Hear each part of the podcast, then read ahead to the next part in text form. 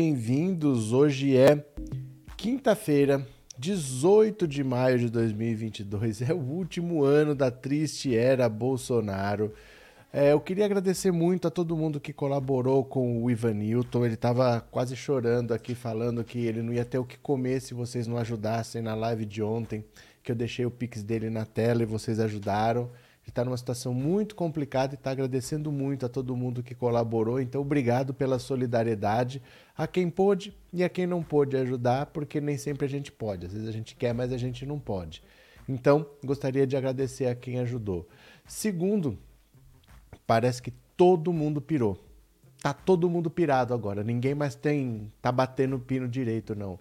Bolsonaro entrou com uma ação no STF contra o STF Basicamente é isso. Ele entrou com uma ação no STF alegando abuso de autoridade por parte do Alexandre de Moraes e dizendo cinco pontos contra ele, que ele desrespeita a Constituição, que não sei o que, que não sei o que. Todas as ações que o Alexandre de Moraes toma, quando vão a plenário, todo mundo referenda.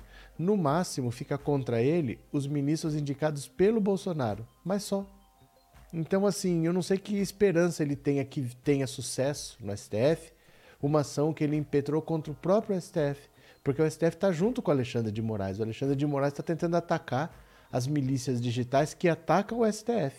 E o Bolsonaro está defendendo quem ataca o STF. Agora ele pede para o STF atacar o próprio STF. Que loucura que é essa? Ele entrou com uma ação no STF contra o Alexandre de Moraes. Ele acha que ele vai ganhar, mas tudo bem. O Dória já impôs até uma condição para desistir porque ontem teve uma reunião da executiva do PSDB, todo mundo contra o Dória, tinha umas 40 pessoas, só tinha no máximo 7 a favor do Dória, que nem são pessoas exatamente a favor do Dória, são pessoas mais a favor de que se respeite o que foi decidido pelo próprio partido. Afinal de contas, o partido fez prévias e nessas prévias tomou-se uma decisão que o candidato seria o Dória. Então há pessoas que pregam que seja qual for a decisão, se ela foi tomada, ela tem que ser respeitada, então tem que seguir as prévias. Mas ninguém de fundo defende o Dória em si. No máximo, eles defendem que a decisão tomada seja respeitada. Então, o Dória está vendo que o partido está contra ele, que o partido não gosta dele, e já até falou: olha, se acontecer isso aqui, eu desisto. Já tem até uma condição. E outro que pode desistir para surpresa de zero pessoas, é o Datena. O Datena, se desistir, já seria a quarta vez. Ele já se meteu na política três vezes. Ah, vou entrar para política, vou largar a televisão. E três vezes ele desistiu. E tudo foi assim: uma semana, dez dias depois, ele oficializa, fala publicamente que vai entrar, e dez dias depois ele desiste. Ele já estaria dizendo que pode desistir, que vai ficar na televisão. Na verdade, é uma loucura. Na verdade, é uma loucura porque você troca o certo pelo duvidoso, como o Luciano Huck. Lembra quando eu falava? Ele não vai entrar para política, gente, não faz o menor sentido. Na Rede Globo, o filé, onde você pode pôr o seu programa que vai dar mais dinheiro para você, é no domingo. Domingo à tarde, que as famílias estão em casa assistindo televisão, é onde você faz propaganda e você pode ganhar mais dinheiro.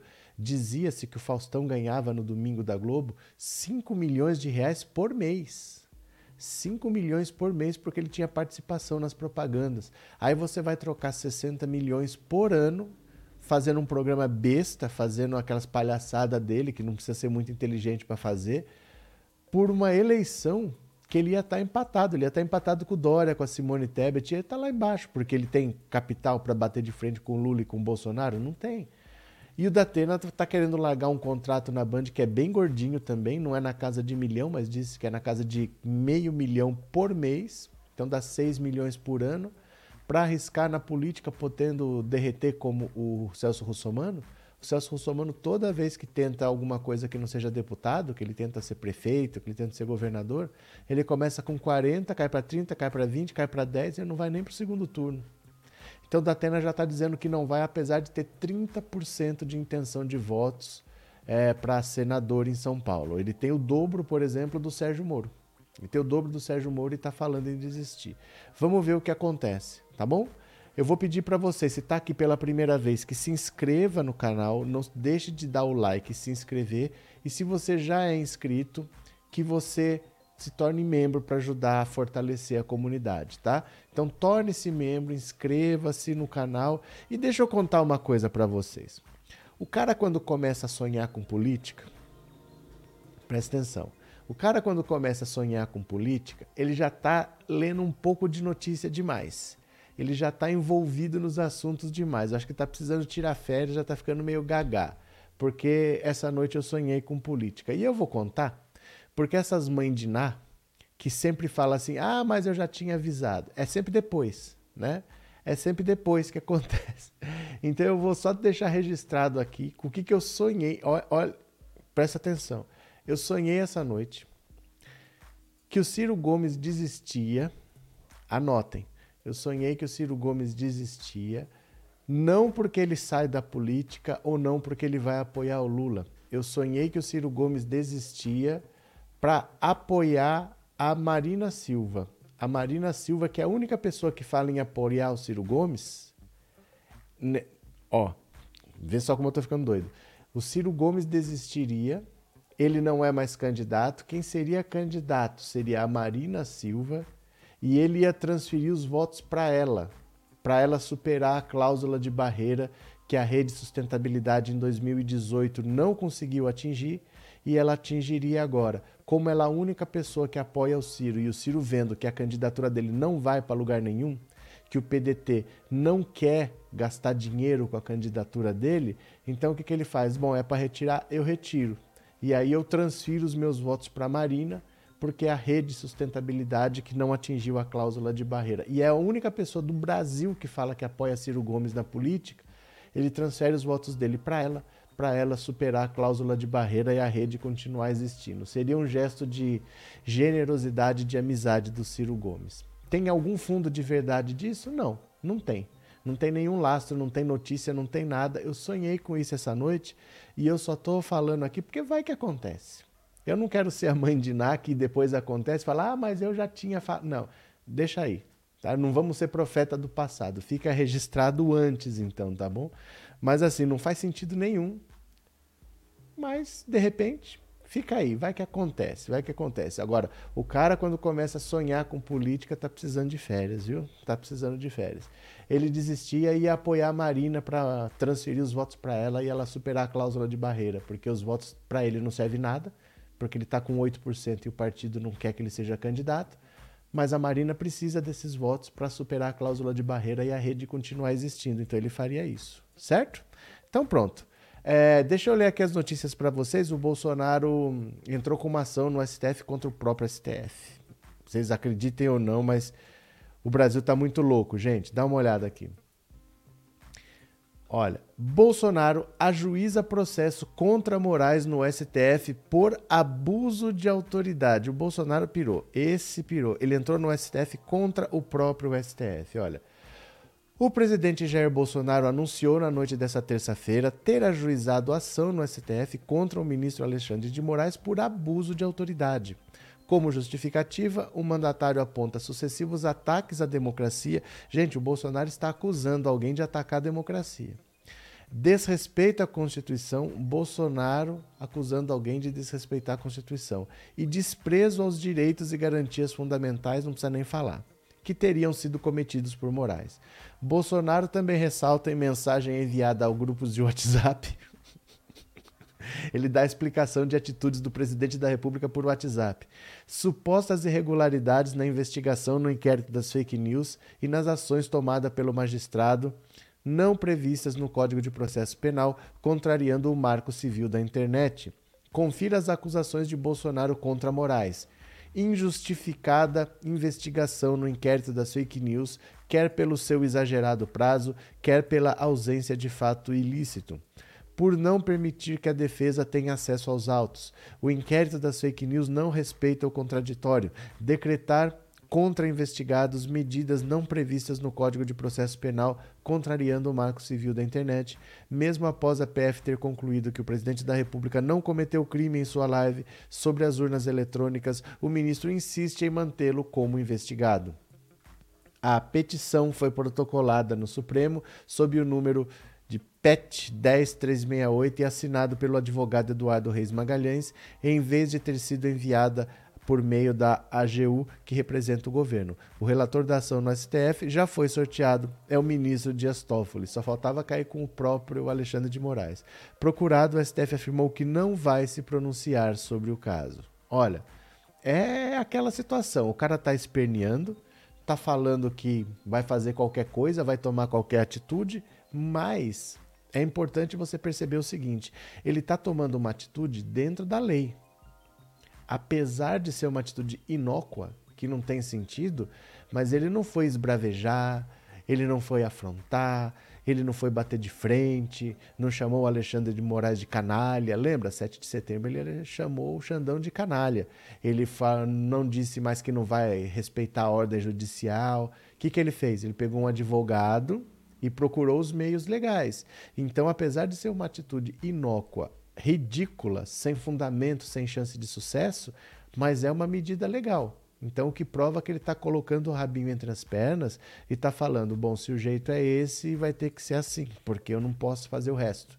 Eu não posso jogar para a galera. O único jeito que ele conseguiu jogar para a galera foi seguindo a lei. Então, é uma mudança de comportamento que vai mostrando que o Bolsonaro está se enquadrando. Ele não está mais querendo bater de frente, não, porque ele sabe que o bicho está pegando para ele essa história dele falar: ah, mas a Polícia Federal disse que eu não cometi crime naquela live e ele me mantém como investigado.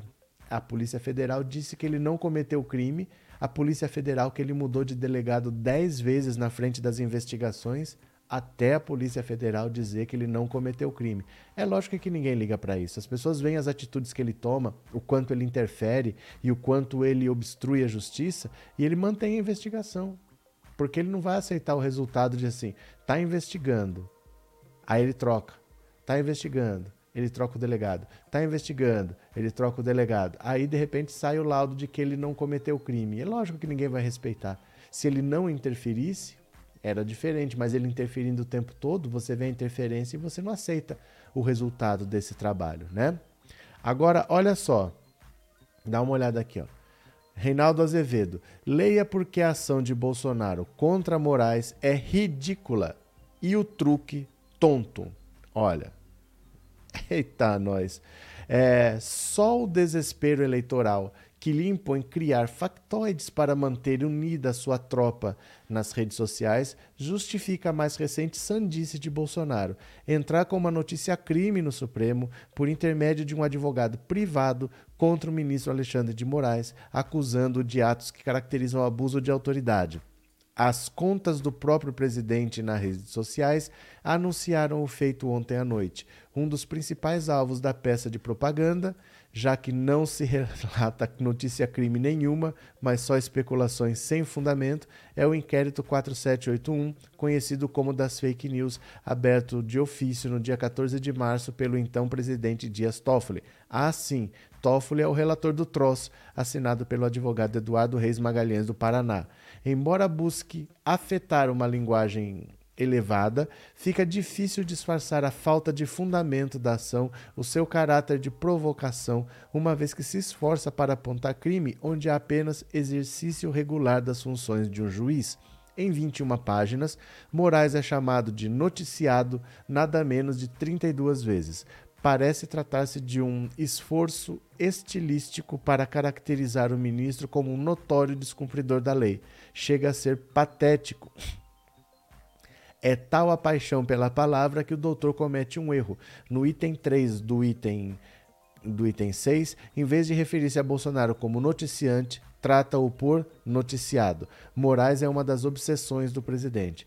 Bolsonaro acusa o ministro de ter incorrido nas seguintes práticas previstas na lei que pune abuso de autoridade: duração não razoável da investigação, negativa de acesso aos autos, prestar informações inverídicas em juízo, exigir cumprimento de medidas sem amparo legal, instauração de inquérito sem justa causa. Então, ponto por ponto agora, ó. A duração o advogado que redigiu a peça acusatória em nome de Bolsonaro sabe que o juiz determina na prática a duração de um inquérito no caso de não haver prisões. Em sua peça, evoca o artigo 230-C do Regimento Interno do Supremo, que estabelece o prazo de 60 dias e expressa inconformismo com a duração do inquérito das fake news. Esqueceu de citar o parágrafo 1 do tal artigo, a saber: o relator poderá deferir a prorrogação do prazo sob requerimento fundamentado da autoridade policial ou do Procurador-Geral da República, que deverão indicar as diligências que faltam ser concluídas, sem prazo. Né? Ciente de que é assim, argumenta-se que, se a instrução de uma ação penal não pode durar mais de dois anos, então o prazo de inquérito deveria ser ainda menor. É uma opinião e uma tese, não uma lei. Acesso aos autos. Bolsonaro acusa Moraes de ter dado acesso aos autos no inquérito das fake news apenas ao apenso 70, que é a própria peça acusatória admite tratar das pessoas investigadas. Nada impõe muito pelo contrário, que investigações ainda em curso sejam tornadas públicas.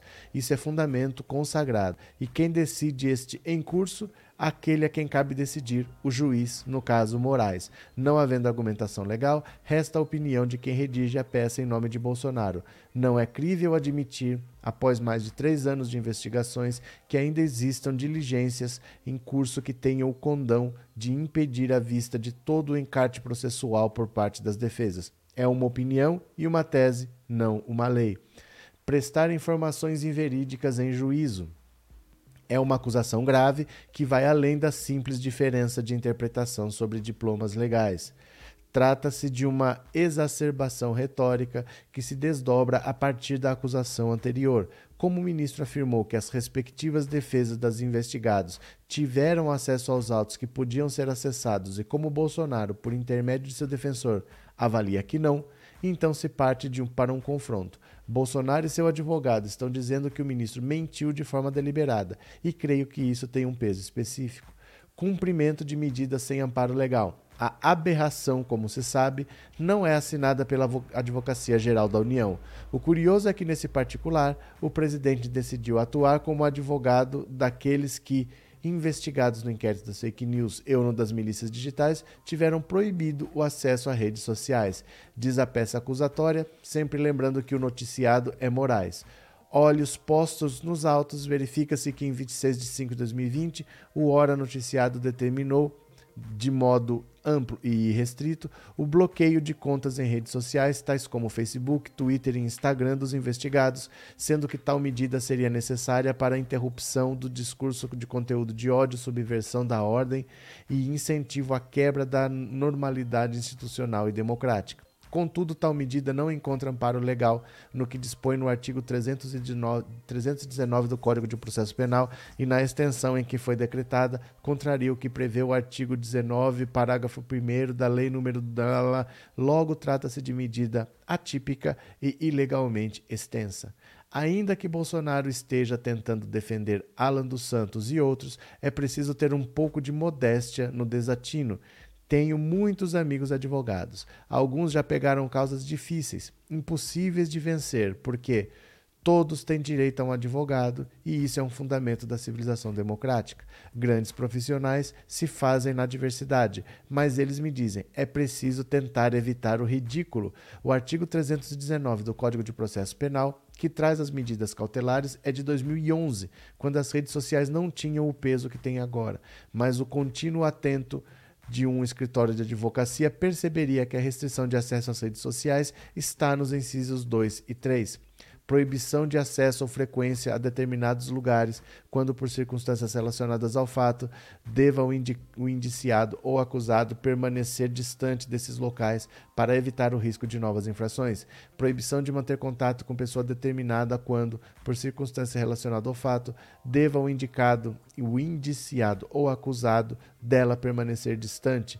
Imaginem a hipótese ridícula alguém cumpriria medida cautelar, sendo proibido de frequentar determinados lugares ou de manter contato com determinadas pessoas, mas com amplo acesso às redes sociais, que parte Bolsonaro e seu advogado fingem não entender. E por último, instauração de inquérito sem justa causa. A pendenga aí diz respeito à inclusão de Jair Bolsonaro no inquérito das fake news, a pedido do TSE, em consequência da live em que anunciou a apresentação de provas de fraude nas eleições não havia prova nenhuma. Na opinião do próprio Bolsonaro e de seu advogado, ele apenas exerceu a liberdade de expressão, ancorando-se em opinião, e também é uma opinião da Procuradoria-Geral da República. Ocorre que o Ministério Público é determinante e sua posição é mandatária na abertura da ação penal. A PGR não tem competência para encerrar um inquérito. A PGR também é evocada em outro momento quando se censura o ministro por ter encerrado o inquérito 4828 dos atos antidemocráticos e aberto em seguida o 4874 das milícias digitais. A PGR, de fato, anunciou que não ofereceria denúncia contra ninguém porque não via crime nenhum.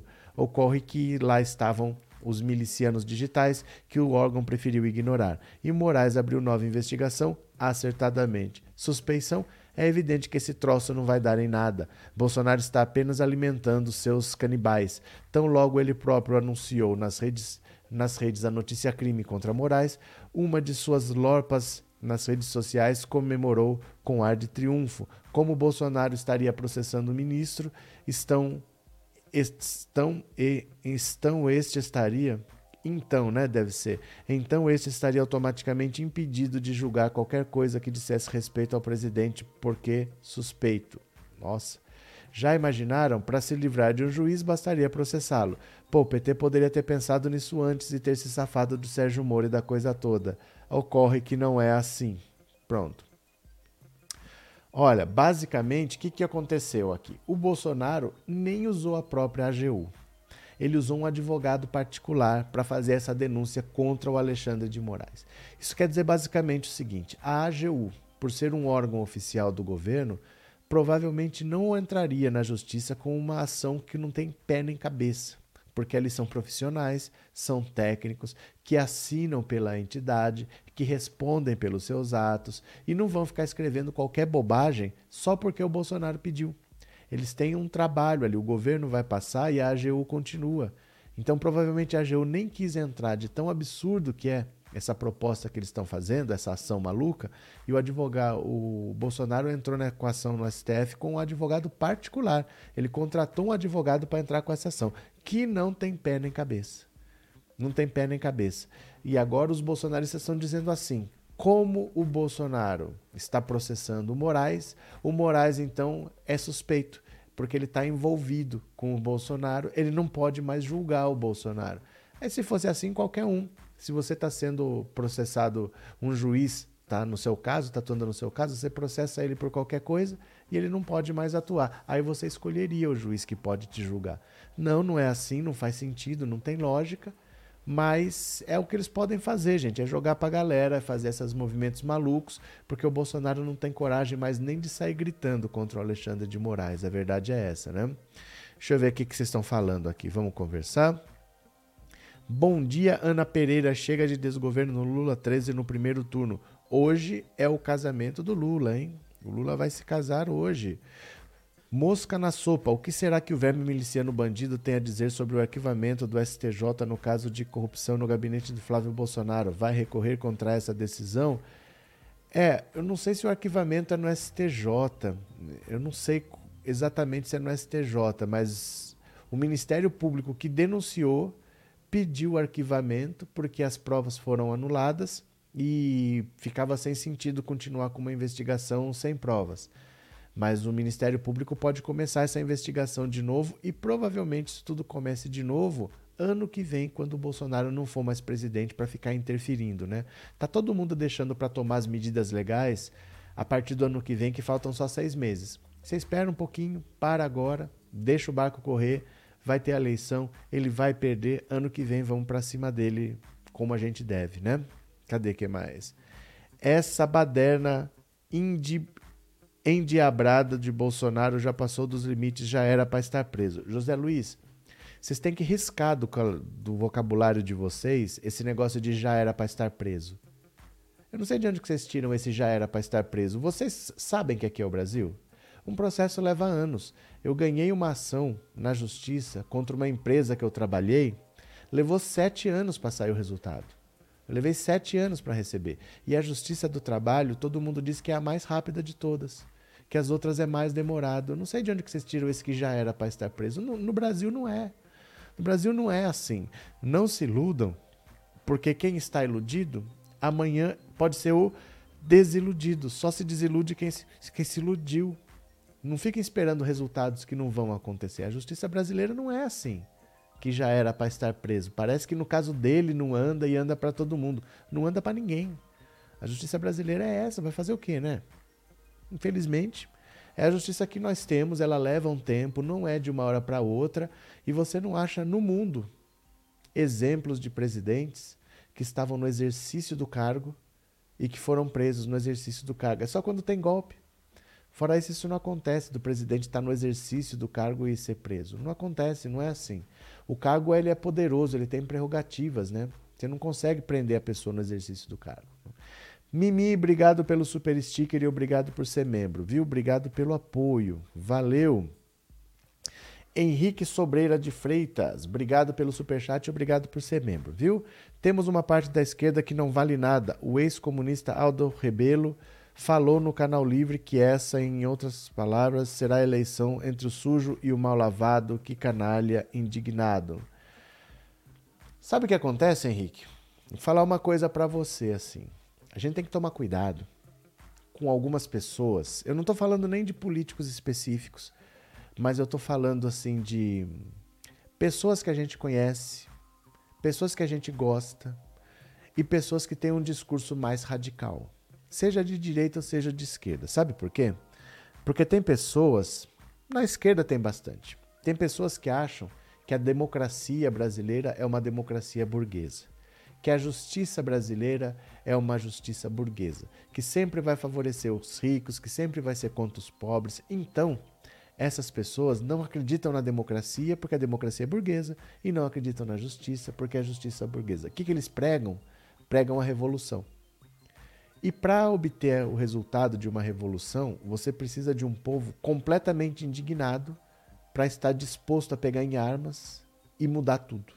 Eles não acreditam em mudança pelo voto, eles não acreditam em mudança pela democracia. E vocês conhecem alguns influenciadores que falam que não se muda nada pelo voto, que a democracia é burguesa, que a justiça é burguesa. Tem alguns partidos pequenos que costumam falar isso, mas tem influenciadores de canais que vocês gostam muito que falam isso.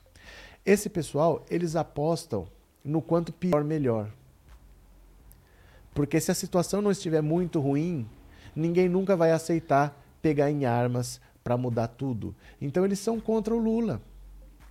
Eles são contra o Lula porque o Lula melhora a vida das pessoas. E se a vida das pessoas está melhor, a pessoa não vai querer pegar em armas nunca. Essas pessoas que pregam a revolução, elas apostam no quanto pior, melhor, porque elas precisam de motivos para uma revolução. É, a esquerda radical, ela é contra o Lula porque eles acreditam que o Lula tem conluio com os empresários, que o Lula tem conluio com o mercado financeiro, que o Lula está de braço dado com os burgueses. Esse discurso, na verdade, é o discurso do quanto pior, melhor. Você entendeu? Então não me espanta você falar que o ex-comunista Aldo Rebelo fala que é uma eleição entre o sujo e o mal lavado, porque para esse pessoal não se consegue nada por eleição não se muda nada com a democracia e eles apostam no quanto pior, melhor. Eles não querem a vitória do Lula, porque o Lula melhora a vida das pessoas. E ele acha que a pessoa melhor vai se conformar com o sistema que tem. Então prestem muita atenção, cuidados. Há pessoas na esquerda que são radicais e que jogam sim com o quanto pior, melhor. Eles acham que se tiver um governo Lula, para a causa revolucionária é a pior coisa que pode acontecer, porque o Lula é um conciliador, o Lula não é um revolucionário. Não sei se vocês entendem, viu? É... Obrigado, Lucila, pelo super sticker. Obrigado pelo apoio, viu? Muito obrigado. Valeu. Muito obrigado. Cadê? A jurisprudência. A jurisprudência Sarah Winter contra os planos do Bozo já são dois processos do STF que não caracterizaram o impedimento do Xandão. Ah, a jurisprudência, dois pontos. Sarah Winter contra os planos do Bozo. Pera lá, tá... a jurisprudência Sarah Winter contra os planos do Bozo. Já são duas decisões do STF que não caracterizaram impedimento do Xandão. Não, mas essa tese é estapafúrdia, Nilza. Essa tese não faz sentido. É, teve um caso também que, assim, no caso do Flávio Bolsonaro, quando ele ainda estava na primeira instância no Rio de Janeiro, o advogado do Flávio Bolsonaro falou que conhecia o juiz Flávio Itabaiana, que era o juiz do caso das rachadinhas no Rio de Janeiro, e por isso ele estava impedido de julgar o Flávio Bolsonaro. O juiz falou para ele: o que, a lei, o que a lei diz é que não podem ter uma relação próxima o juiz e o réu, não o juiz e o advogado do réu. O advogado sempre vai ser conhecido do juiz porque eles frequentam a, as cortes, os tribunais, as varas. Então não tem como não ter. Se fosse assim, não teria juiz possível para julgar ninguém. Basta você ter um advogado, que esse advogado vai conhecer o juiz. Ele não pode ter relação com o réu, não com o advogado do réu. Então essas coisas já estão muito bem decididas, né? Você dizer que o juiz está sendo processado, então ele está automaticamente impedido, é uma besteira muito grande. Obrigado, viu? Neuzo Reis. Cadê quem mais? É muito sonho achar que o povo magro, com fome e doente, vai criar uma revolução contra militares armados. Esse povo não vê os vídeos que chegam da África. Mas, Renan, também não é o povo ali, bem alimentado e gordinho que vai pegar em armas. Você imagina os povos nórdicos fazendo uma revolução no sistema que está bem, que está funcionando, que está todo mundo gostando?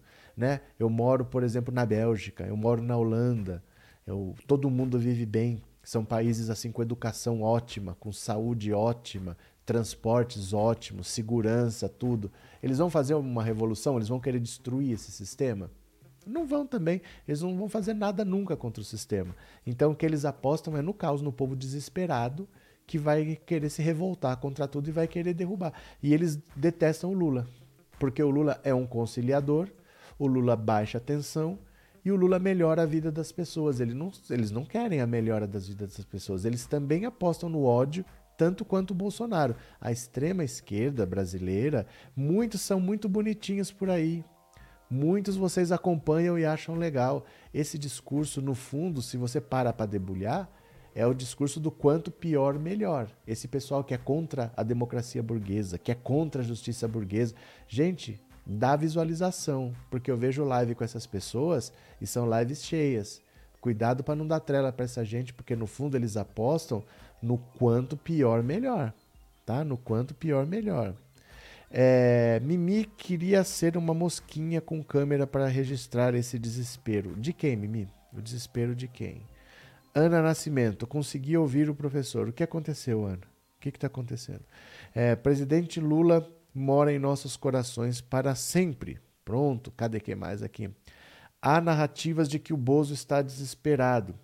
E não são narrativas, os atos deles mostram isso, né? As atitudes dele mostram isso. Ele está em pânico. As coisas que ele faz não fazem o menor sentido. O discurso dele xingando todo mundo. Eu não sou o fudão, sabe? Ele é um presidente da república, usando termos mais chulos assim do que de conversa de boteco. A conversa de boteco, dependendo de quem está no boteco, você respeita. E o Bolsonaro não tem respeito, não tem compostura. Parece um moleque de 15 anos revoltado com os pais. E sai bravinho por aí chutando tudo. Ele está fora de si. A gente vê nas atitudes dele que ele não está fazendo as coisas assim com muita lucidez, não, viu? É, Bolsonaro pensou que em quatro anos não iria passar nunca, agora só faltam cinco meses. A gente também achou. A gente também achou, nossa senhora, quatro anos desse governo. Mas passou um, passaram dois, passaram três e está no quarto. Agora vai ter eleição já. A eleição está aí na porta, né? Renan, sim, eu sei, falo justamente por conta dessa extrema esquerda que acha que o pior é o melhor, mas na prática o pior é o povo doente morrendo e não revolucionando. Eu sei, eu entendo o que você falou, mas a lógica deles é essa. Porque eles acham que não há solução pelo voto. Gente, é assim, eu não entendo por que, que essas pessoas têm audiência e por que, que essas pessoas são levadas a sério. Você não vê que de uma hora para outra tá aparecendo gente que é contra o Lula? Tá aparecendo gente que agora que pede para votar no PCB, pede para votar na Unidade Popular, começa a aparecer essas pessoas, porque são revolucionários, eles não querem a melhora. Eles querem a destruição do sistema e eles apostam no quanto pior, melhor. Eles sabem que o Lula vai melhorar a vida das pessoas e aí a revolução que eles querem fica cada vez mais distante. E essas pessoas têm discurso bonito, têm palavras bonitas, mas por trás está o quanto pior, melhor e fica todo mundo atrás. Eles precisam ter um pouco mais de senso crítico e precisam questionar mais essas pessoas, porque no fundo eles apostam nisso, no quanto pior, melhor, né? É, cadê? Eu chorei muito quando o Bolsonaro ganhou, me deu muita tristeza. É que assim, gente, a democracia tem muito disso, né? Não é sempre que vai te agradar, não é sempre que vence o candidato que você quis, mas ela passa. Passam quatro anos, vem outra eleição.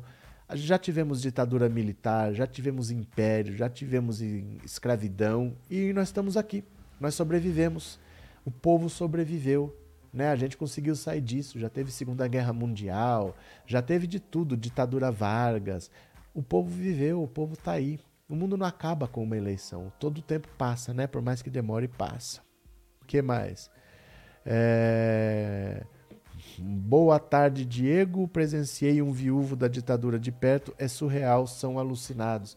É porque não tem justificativa lógica. Não tem justificativa lógica. Eles querem, nem eles sabem defender porquê. A gente meio fora da casinha, né? Sônia Nobre é inacreditável como existem pessoas que apoiam esse horror de Bolsonaro. O Bolsonaro não tem respeito conosco, com a humanidade. Mas se você for parar para pensar, a ditadura militar também não tinha. E tá cheio de gente que gostaria de ter uma ditadura de novo. Olha, é eu diria para você que é inédito no mundo um civil eu, você, um civil, ir para a rua pedir intervenção militar. Por que, que eu, que sou civil, eu não quero ter poder?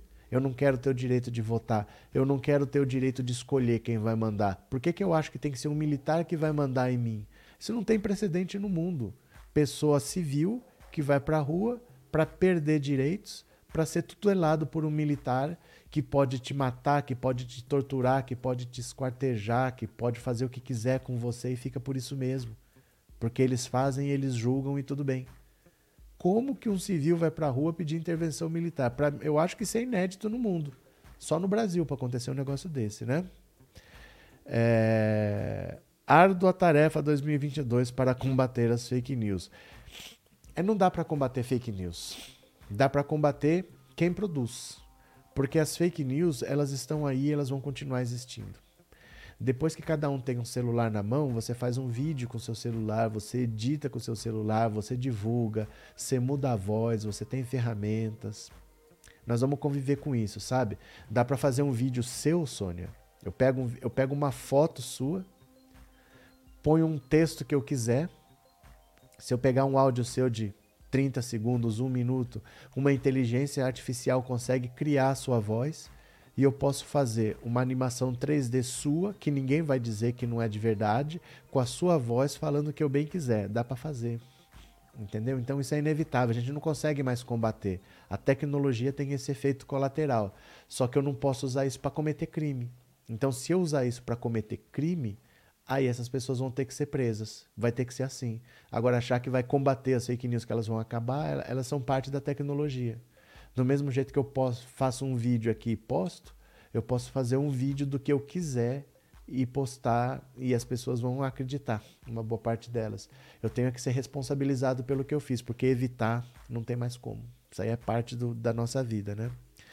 Ana Maria, isso o Bolsonaro queria isso é o gado louco também, Ana Maria. David, todo governo ruim passa, porém, esse deixou cicatrizes terríveis para mim e minha família. Que venham novo. Mas é assim mesmo, David. As cicatrizes ficam. Não é tudo que você faz que você desfaz. Tem coisas que são irreversíveis e tem coisas que levam muito tempo para você consertar. Então, quando você vota de qualquer jeito, a consequência é essa. O Brasil votou de qualquer jeito em 2018, né? A consequência é essa. Gente, se inscrevam no canal. Quem está aqui pela primeira vez, se inscreva no canal. torne-se membro e colabore. O Pix está na tela para quem quiser colaborar. Vamos ler mais uma? Olha, Cajuru diz que Datena pode desistir da aliança com Bolsonaro e Tarcísio em São Paulo. Eita, tá pulando fora mais uma vez o Datena. Ó, os dois, hein? Jorge Cajuru e José Luiz Datena, os dois são amigos do tempo de reportagem esportiva. Os dois vêm do esporte. O senador Jorge Cajuru classificou o presidente Jair Bolsonaro como o pior da história do Brasil e afirmou que o pré-candidato ao Senado, José Luiz da Atena, pode desistir de compor uma chapa com o ex-capitão e com Tarcísio de Freitas em São Paulo. Em entrevista à Carta Capital ontem, Cajuru, que é amigo de Datena há 46 anos, revelou que não foi o presidente o fator decisivo para o apresentador fechar o acordo, mas sim uma conversa com Tarcísio de Freitas. De acordo com o parlamentar, até o dia final para decisão sobre a candidatura, o apresentador da TV Bandeirantes pode repetir o que fez em outros anos eleitorais e optar por seguir a carreira de comunicador longe da política. Nesses dias, o Datena andou não concordando com uma entrevista que ele fez com Tarcísio, que ficou valorizando demais o Bolsonaro e não falou o nome dele, disse Cajuru. Se o Datena perder a confiança em uma pessoa, acabou. Em 2018, o apresentador cogitou candidatar-se à presidência, mas abandonou a ideia. Dois anos antes, ensaiou concorrer a prefeito de São Paulo para logo em seguida retirar a pré-candidatura. Na conversa, Cajuru disse ainda que, ao contrário dele, Datena considera Bolsonaro um homem de bom coração. Vai vendo. O senador, no entanto, tem outra opinião.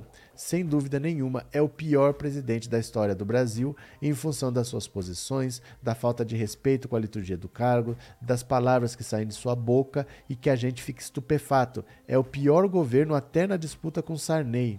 Sobre a polarização entre Bolsonaro e o ex-presidente Lula, Cajuru não descartou o voto no petista no segundo turno, mas disse preferir Ciro ou até mesmo seu colega de partido, Álvaro Dias. Então, olha só. É muito difícil você imaginar que o Datena vai abandonar a TV Bandeirantes, que precisa dele, porque o programa dele, apesar de ser uma coisa ridícula, É um programa que traz dinheiro para a emissora. É um dos poucos programas que trazem dinheiro. A, a Bandeirantes não tem muitos programas que valem, que rendam dinheiro, não. Esse é um programa que tem anunciante. E fora isso, só tem a verba estatal, que é a verba do próprio governo.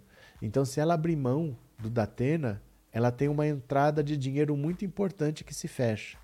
E o Datena tem uma história muito grande dentro da Bandeirantes. Eu acho que ele nunca teve em outra emissora. Eu lembro dele só na Bandeirantes, desde que ele era repórter de campo. Talvez ele tenha passado pela Record algum pouco tempo. Mas é muita história. Ele é próximo ao dono da emissora.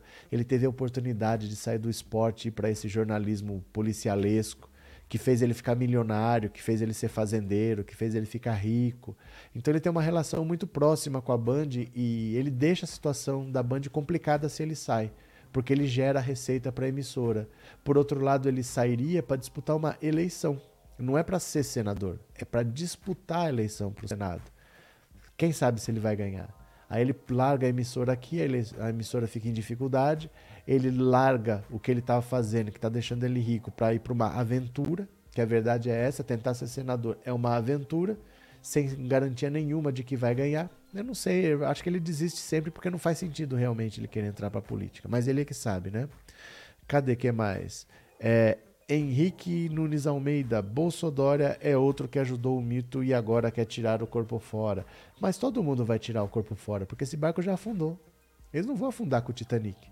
Eles vão tirar o corpo fora, né? Isso daí não tem dúvida que vai acontecer. Né? Celso, Datena também é um boneco doido. Ele não, é assim. É que ele nunca viu ninguém desistir tão rápido. Porque sempre que ele desiste, ele já desistiu três vezes. Mas é dez dias, uma semana depois de falar que ele vai disputar, ele desiste. Especula-se por muito tempo. Desde não sei quando que estão especulando da Atena candidata a alguma coisa. Ele ia ser candidato a presidente pelo antigo PSL, ele ia ser candidato a presidente, ele ia ser um monte de coisa. Mas quando ele fala, vou ser candidato, uma semana depois ele desiste. É sempre assim. É muito em cima a desistência do fato dele aceitar, né? Henrique, antes a pior coisa do Minto fosse os palavrões e não a fome e o desemprego enquanto passeia de lancha. Arlete, Datena trabalhou com Faustão no jornalismo esportivo. É verdade. É verdade. Isso tem muito tempo. Tem muito tempo. É que o Faustão saiu antes. Então muita gente nunca viu o Faustão repórter de campo, mas o Faustão era repórter de campo e o Datena também. Os dois do interior de São Paulo e os dois ficaram milionários, né? Cadê? Paulo Santos, o Datena trabalhou na Rede TV e na Record. Em ambos apresentou programas no estilo Torce Sangue e Sai, Repórter Cidadão e Cidade. Ah, é verdade, porque ele rompeu o contrato uma época, né? Mas ele rompeu o contrato já nessa fase aí de, de, de rico, de, de milionário. Foi nessa fase de rico já, é verdade. Né? É, Henrique, se fossem duas vagas ao Senado, Datena não desistiria. Cadê? Yara, o desespero está batendo a porta dos apoiadores de Bolsonaro. Porque vai todo mundo pra cadeia. Vai todo mundo pra cadeia, né? Cadê? Valdir, eu conheço gente formada, esclarecida, inteligente, que é fã do Datena. Eu já fui, mas hoje em dia detesto ele e o filho está seguindo o mesmo caminho. Assim, Valdir, eu nunca vi país no mundo que tenha esse tipo de programa na TV aberta e no horário nobre. No horário que as famílias estão se juntando para jantar. Você tem um programa de perseguição policial, de helicóptero sobrevoando incêndio, acidente de carro, e a fuga, e o sequestro, a negociação da polícia. Eu nunca vi isso na TV aberta, em país nenhum. E eu nunca vi também isso na, em horário nobre, de verdade. Quando você vê, é programa gravado de madrugada e normalmente na TV fechada, mas ao vivo, com o cara lá cuspindo sangue, espinafrando, falando, sendo dono da verdade. Tudo para ele é fácil, tudo é falta de vontade política, tudo é tinha que ser diferente, ele sabe como fazer. Eles são todos donos da verdade. Nunca vi isso em lugar nenhum. Não devia ter esse tipo de programa, de verdade, viu? Cadê? Carlos César, Lula está certo ao não divulgar seus planos para tirarmos desse buraco? É porque não há planos, Carlos. Não há planos. Sabe qual é o erro das pessoas? É acharem que certo está o Ciro Gomes, que tem um plano de governo que ele fez há quatro anos, transformou em livro e colocou para vender na Amazon. Não existem planos, porque depende quem são as alianças. Você tem que fechar as alianças que ainda não estão fechadas. Você vai construir juntos esse plano. Esse plano não é que existe na minha cabeça, eu chego lá e ponho em prática. Esse plano tem que ser construído junto. Então, quando você fechar as alianças, bom, somos nós, nós vamos agora nos fechar em torno de quais ideias aqui, ó? O que, que a gente, que, que é importante? Ó, eu não abro mão disso, eu não abro mão disso, eu não abro mão daquilo outro. Então, por exemplo, ele ter o PSD ou não, que é um partido de centro, meio que caindo para a direita, é diferente, porque hoje ele só tem partidos de esquerda na aliança dele. E ele precisa ter partidos de centro-direita. O PSD vai estar na aliança ou não? O plano de governo vai ser feito baseado nisso. Primeiro você tem que fazer as alianças, aí você vai fazer um rascunho, que é um rascunho, é ideias gerais, não é como o Ciro faz, faz um livro de ponta a ponta. Porque também depende de quem vai ser eleito, quem vai ser o Congresso que vai estar lá, quem vai ser a Câmara, quem vai ser o Senado. A vida real é assim. Ninguém sabe o buraco que está o governo Bolsonaro, porque o governo Bolsonaro ainda não acabou. Ninguém sabe as medidas que ele ainda vai assinar. O governo Trump fez muito isso. Ele jogou bombas para o próximo governo. Quando ele já viu que a chance maior era dele perder, ele começou a querer inviabilizar o próximo governo. Então, Bolsonaro ainda tem sete meses para ficar jogando bomba para o próximo governo se virar lá na frente. Tudo depende do que ainda vai acontecer. Não dá para você falar assim, olha, eu vou fazer isso. Isso é uma ilusão, Carlos. Isso é uma ilusão. E quem gosta de iludir o povo é o Ciro Gomes, que está com um plano escrito há não sei quantos anos e ele acha que chega lá e no primeiro dia ele põe em prática. É ilusão. Isso é ilusório, não é assim. Eu já tá aqui o que eu vou fazer. Como é que, como é que você vai fazer? O que você vai fazer depende de entendimento, de convencimento, depende das pessoas que vão estar lá, depende das pessoas que vão te apoiar. Que partidos vão apoiar o Lula? Eles ainda estão decidindo. O MDB pode apoiar, o PSD pode apoiar, o PSDB pode apoiar. O PSDB tem que rifar o Dória antes. Você não sabe quem são seus aliados, você não vai fazer o plano sozinho. Né? Então não é assim que funciona, viu? Não, não existe o plano ainda e ele vai ser construído em conjunto com quem participar da aliança, viu? É... Hudson, boa, boa anos 90 nos Estados Unidos que começou o programa do tipo da Atena, mas não é na TV aberta em horário nobre. Não é na TV aberta em horário nobre. Esse tipo de programa ele passa normalmente assim. Tem programa ao vivo quando você. Não é que o programa é ao vivo. É um programa de jornalismo. Aí acontece alguma coisa, entra a notícia ao vivo. Aí eles passam uma perseguição, que eles gostam de mostrar perseguição de helicóptero, não sei o que, assim. Mas não é um programa que é só disso. E não é assim numa emissora grande, canal aberto, em horário nobre. Normalmente é em emissoras menores, normalmente passa gravado de madrugada. Não é como aqui, sabe? Que você pega uma emissora importante, faz, aí outra vem, faz, aí outra vem, faz. E nesse horário das 6, 7 horas só tem isso na televisão. Só tem esse jornalismo pinga-sangue, né? Não é desse jeito como é aqui, não. Yara, até mesmo porque o plano deve ser defendido por todos os partidos aliados. Lula está muito maduro e com certeza teremos um governo muito melhor. É porque não é assim como as pessoas pensam. Ó, eu tenho um plano de governo, quem quer participar? Não é assim. Você tem que construir juntos. Vem o Partido Verde ser meu aliado. Eles com certeza têm alguma coisa da parte ambiental que não está aqui, que eles querem pôr.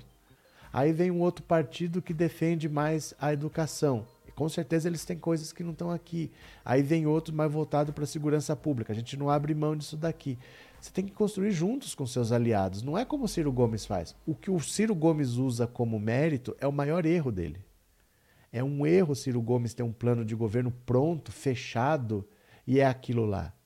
Porque que partido que vai se aliar falando, não, tenho que engolir esse plano aí, eu não posso opinar. Porque ele já escreveu, já está à venda na Amazon, as pessoas já leram, estão esperando aquilo lá. Você não faz isso com antecedência. Você faz isso junto com seus aliados. Você constrói um plano de governo e não você decide da sua cabeça, né? Cadê? Mas o Ciro vem de plano de governo, por isso que ele não tem aliados. Por isso que ele não tem um único partido aliado. O PDT está associado com quem? Quem que está coligado com o PDT? Ninguém. Ninguém. Ele não tem aliados. Ele não tem vice. Ele não tem ninguém. Ele está sozinho porque ele se isolou. Quando você faz um plano de governo, publica e vende, como assim? Né? Como assim? Eu não posso falar nada, o plano já está pronto? Por isso que ele não tem aliados, né? Cadê? É... Daniel, Bolsonaro está com o rabo entre as pernas, tem medo de ser preso e sabe que o Xandão não vai dar moleza para ele e para sua prole. Daniel. Paulo quem é do Rio conhece o programa de rádio Patrulha da Cidade? Pois é, escutei aquilo quase 20 anos. É, Bel, e esses programas disputam qual é o mais sensacionalista? Horrível isso. Porque é puro sensacionalismo, né? É puro sensacionalismo. Porque, na verdade, quando você pensa, a polícia está perseguindo alguém. Às vezes é um policial perseguindo um bandido. Numa cidade como São Paulo, que tem lá seus 15 milhões de habitantes, quer dizer. Qual é a relevância disso para ser notícia? Nenhuma. Um policial perseguindo um bandido. Então eles têm que fazer um sensacionalismo, criar tipo uma novela, criar um enredo, prender a sua atenção, porque relevância mesmo não tem nenhuma.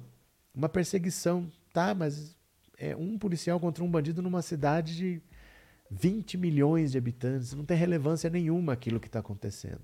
Então eles precisam do sensacionalismo para te prender, porque a notícia em si não quer dizer nada, né? Cadê? Salve Arthur, eu estou vendo a população em clima de contagem regressiva para nos livrarmos do Bozo. Estou bastante confiante quanto a uma vitória em primeiro turno. Vamos com tudo. É porque quando for chegando para valer a, a eleição, que as pessoas forem vendo que não tem mais como mudar, vai todo mundo para o Lula. Não só os eleitores, como os partidos. Então vai acelerar o processo, entendeu? Hoje ainda está em marcha lenta porque a campanha não começou oficialmente. A campanha é curta.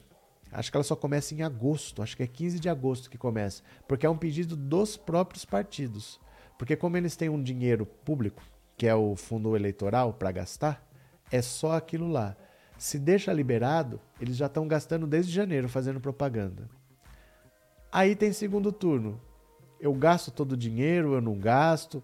Eu já fiquei sem dinheiro lá para março, abril. Então eles falaram: não, vamos fazer o seguinte: vamos deixar para gastar só perto. Porque aí a gente já fez as alianças, já acertou, mas ninguém gasta. Porque se alguém começa a gastar antes, o outro começa a gastar antes, e o outro começa a gastar antes. Aí eles chegam na eleição sem dinheiro. Tava correndo o risco deles fazerem o segundo turno sem dinheiro nenhum. Entendeu? Então a eleição é. A, a campanha é curta, é só de agosto a outubro, que é um pedido dos próprios partidos que não se permita a campanha antecipada para não encarecer a campanha, para não gastar o dinheiro antes. Aí a hora que pegar para valer, vai todo mundo perceber o inevitável que já era e não só os eleitores vão correr para o Lula, como os partidos vão correr para o Lula, né? Cadê? Marilene, depois que estou postando desistir, os ciristas estão invadindo meu Twitter e me atacando e postando vídeos antigos para atacar o Lula, o PT e a Dilma. Ótimo, vai respondendo e responde com desiste Ciro.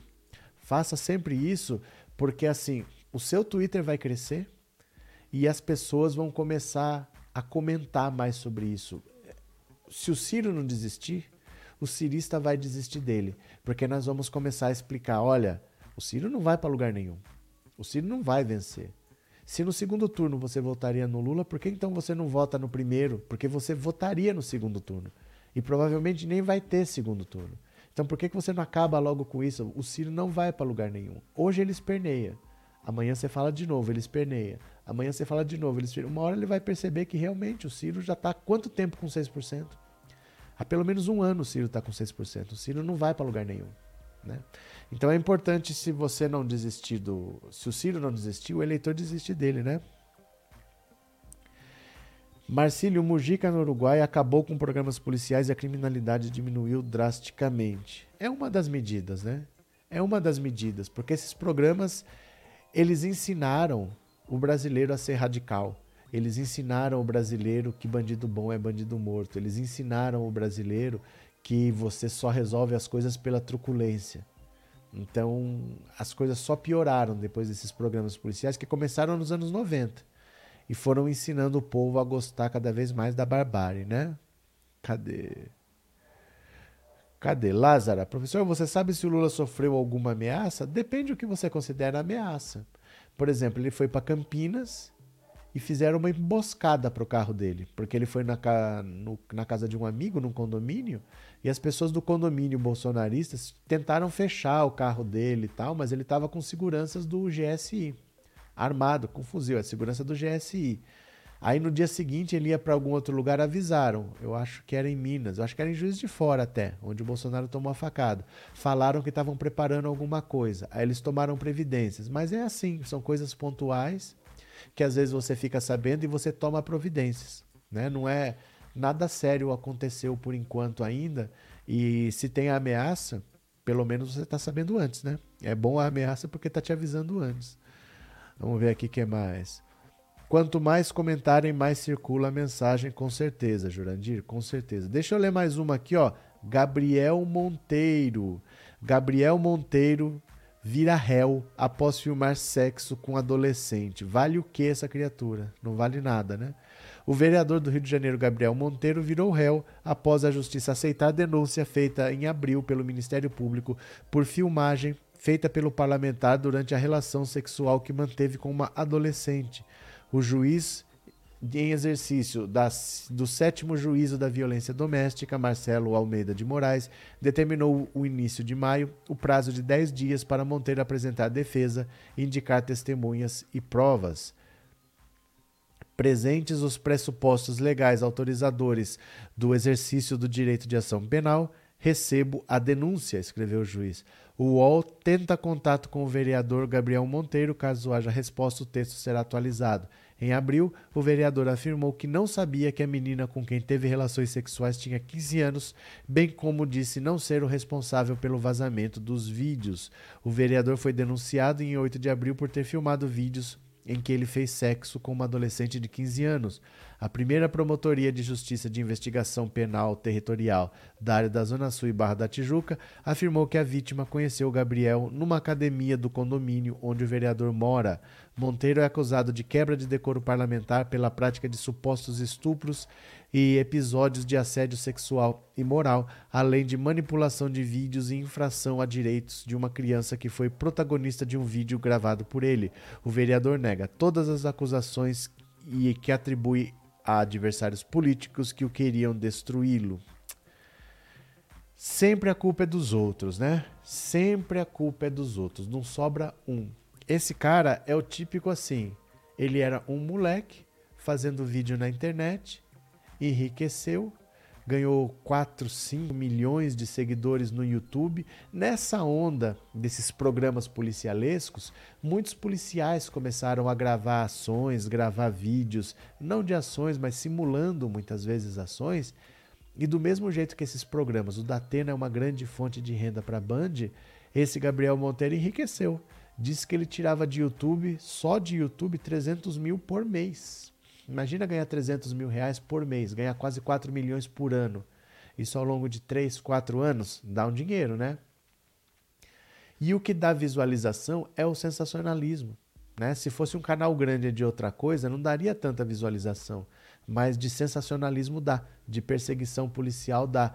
Ele começou a ganhar dinheiro sem estrutura nenhuma, com um caráter questionável, começou a se aproveitar dessa situação, comprou uma mansão no condomínio, levava pessoas para lá, aprontava coisas, virou vereador, contratava assessor só para fazer filme, nunca nem pisaram na Câmara de Vereadores do Rio de Janeiro. Agora está todo enrolado, está todo complicado. Esse cara vai se ferrar, igual mamãe falei, né?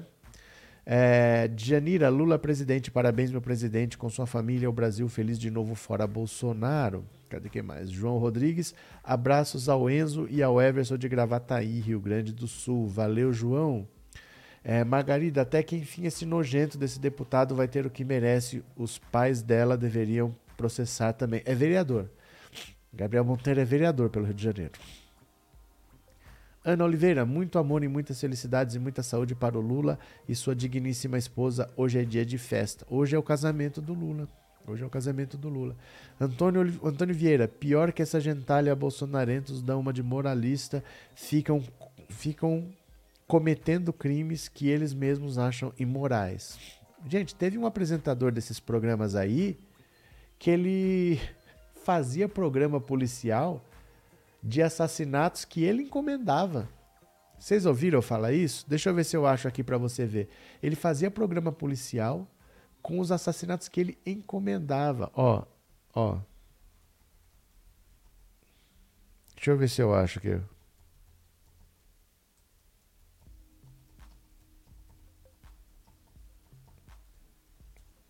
Olha.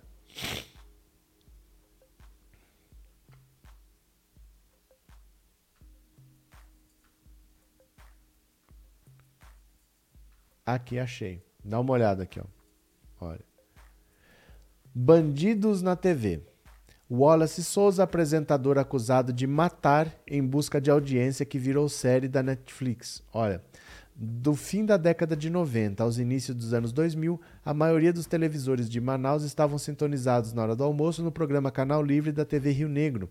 A atração, que exibia crimes cometidos na região, era comandada por Wallace Souza, que afirmava estar a serviço da população e era considerado um herói por parte dos moradores da periferia da cidade.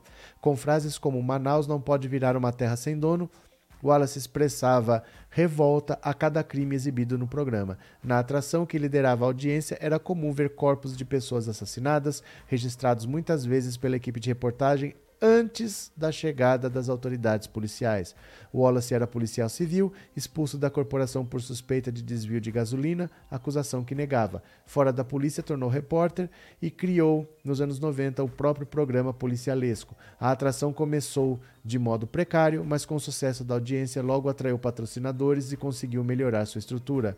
Na onda do mote de herói dos pobres e de sucesso na televisão, o Wallace entrou para a política. O apresentador foi eleito deputado estadual três vezes, sempre com votações expressivas. Ele chegou a ser proporcionalmente o parlamentar mais votado do Brasil.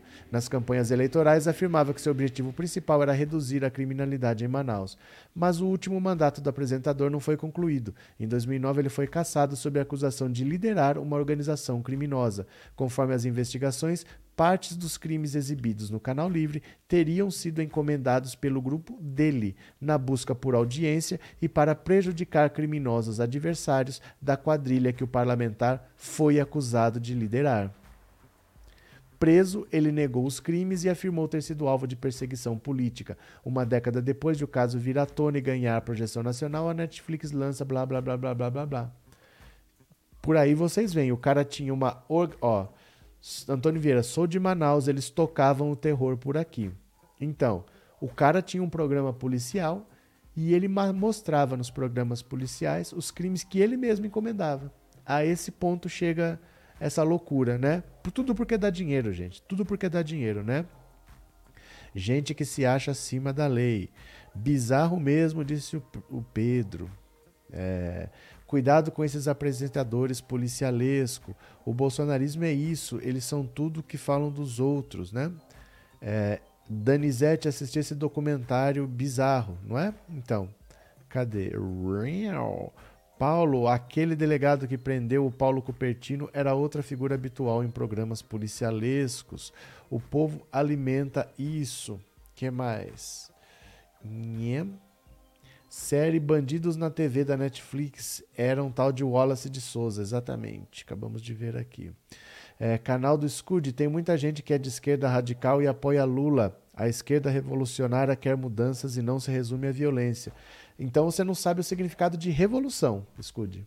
Você não entendeu o que eles pregam. Quando você prega uma revolução, não é uma revolução de camisa branca, uma vela acesa e andar nas avenidas pacificamente. O que eles pregam é revolução. Pregam revolução e não violência, não, eles pregam revolução. Eles pregam revolução, a destruição do sistema como ele é para construir uma nova. Não é possível isso com o voto, segundo eles mesmos. Acho que você não entendeu ainda o que, que eles querem e a maioria das pessoas não entendem.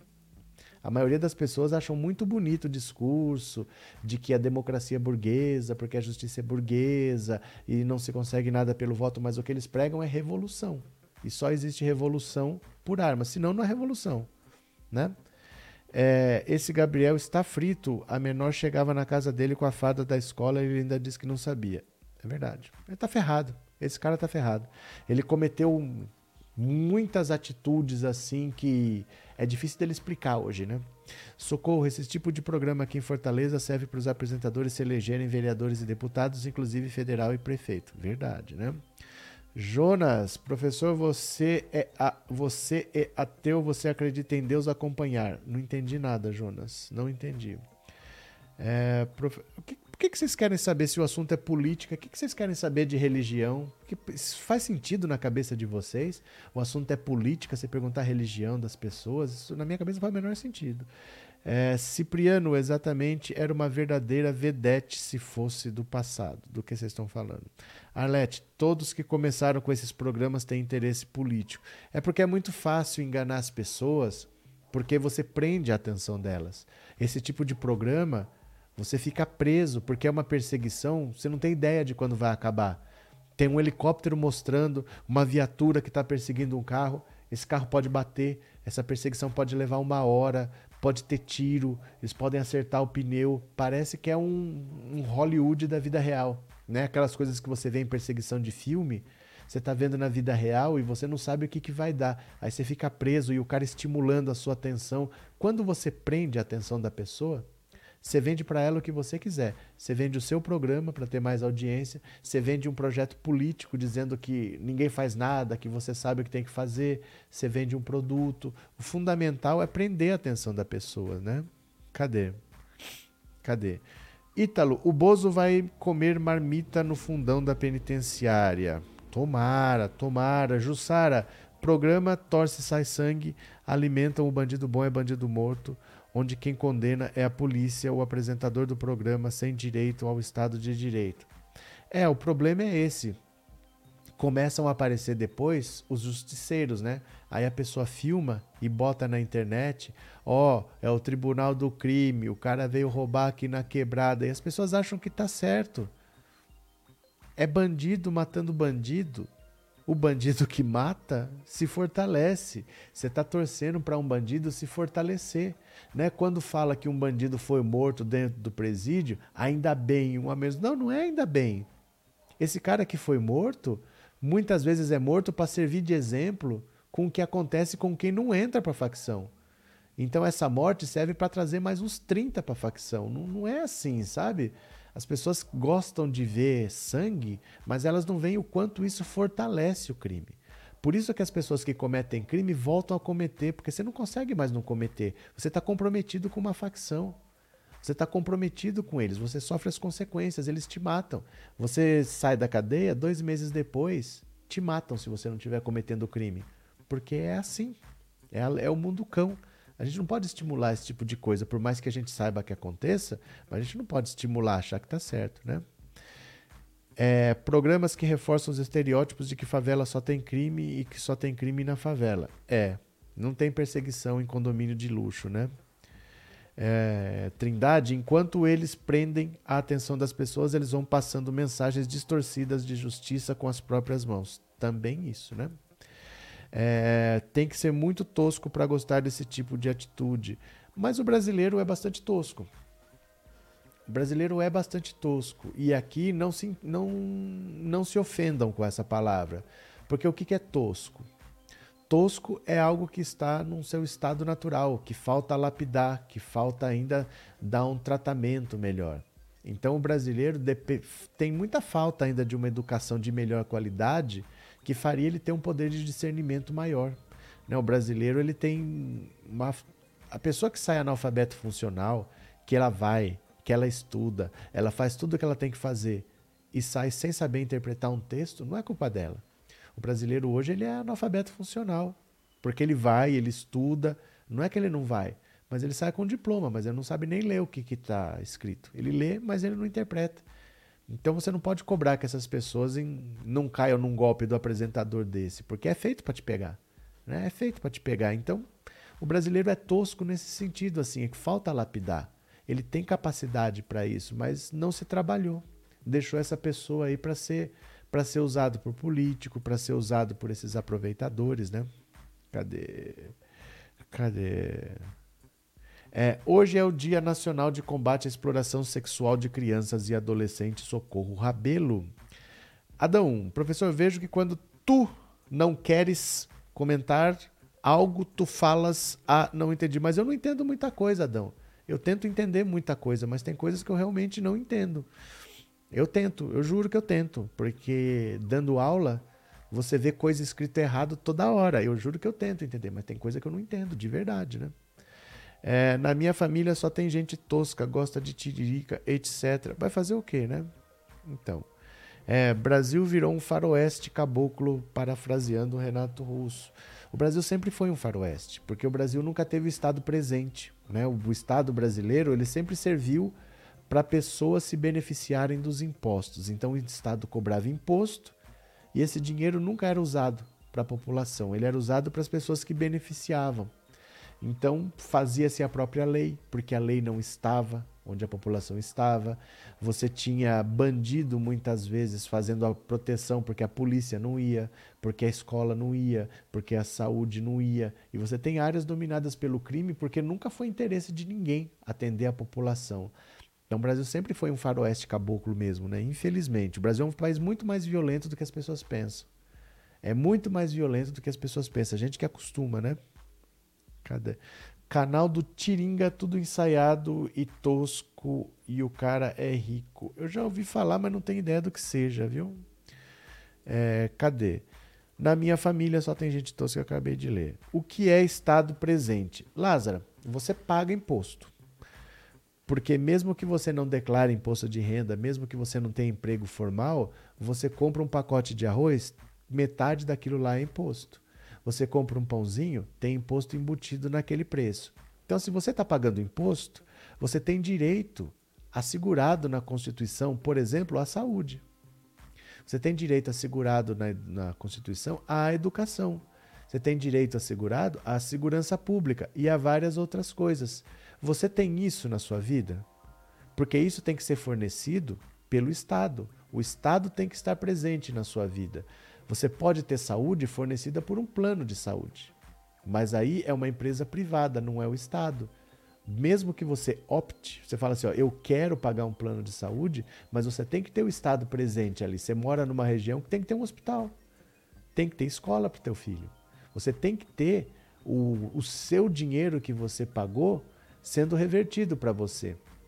Mesmo que você fale, eu quero botar meu filho para estudar do outro lado da cidade porque é lá que tem a melhor escola da cidade. Não tem problema, mas tem que ter uma escola boa, de qualidade, pública, onde você mora. Isso é o Estado presente, porque o, o Estado tem que ter chegado lá. Ele tem que ter levado a educação, ele tem que ter levado saneamento básico, ele tem que ter levado água, luz, ele tem que estar tá lá. Né? Você paga imposto para isso. Cadê? Em muitas favelas ou em todas é muita miséria, falta saneamento, saúde, creche, tudo. Acredito que as pessoas devem buscar outras soluções, já que o Estado não está ali. Mas não tem muito outra solução, porque isso é função do Estado.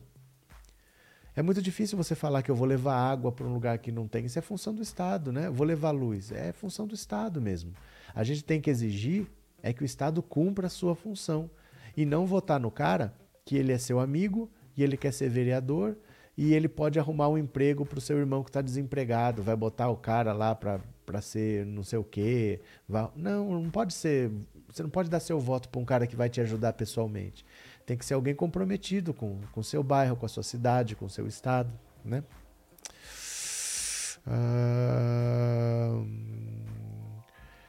O roto torto de direita comete abuso de autoridade querendo impedir juiz do STF por abuso de autoridade. O direito da direita é mesmo todo torto e torto. Campos, Campos. Campos, Campos, o roto torto de direita. Torto, Tá com eco? E por que a educação é para todos se forem todas as escolas privadas tiram a liberdade das famílias pobres de estudar?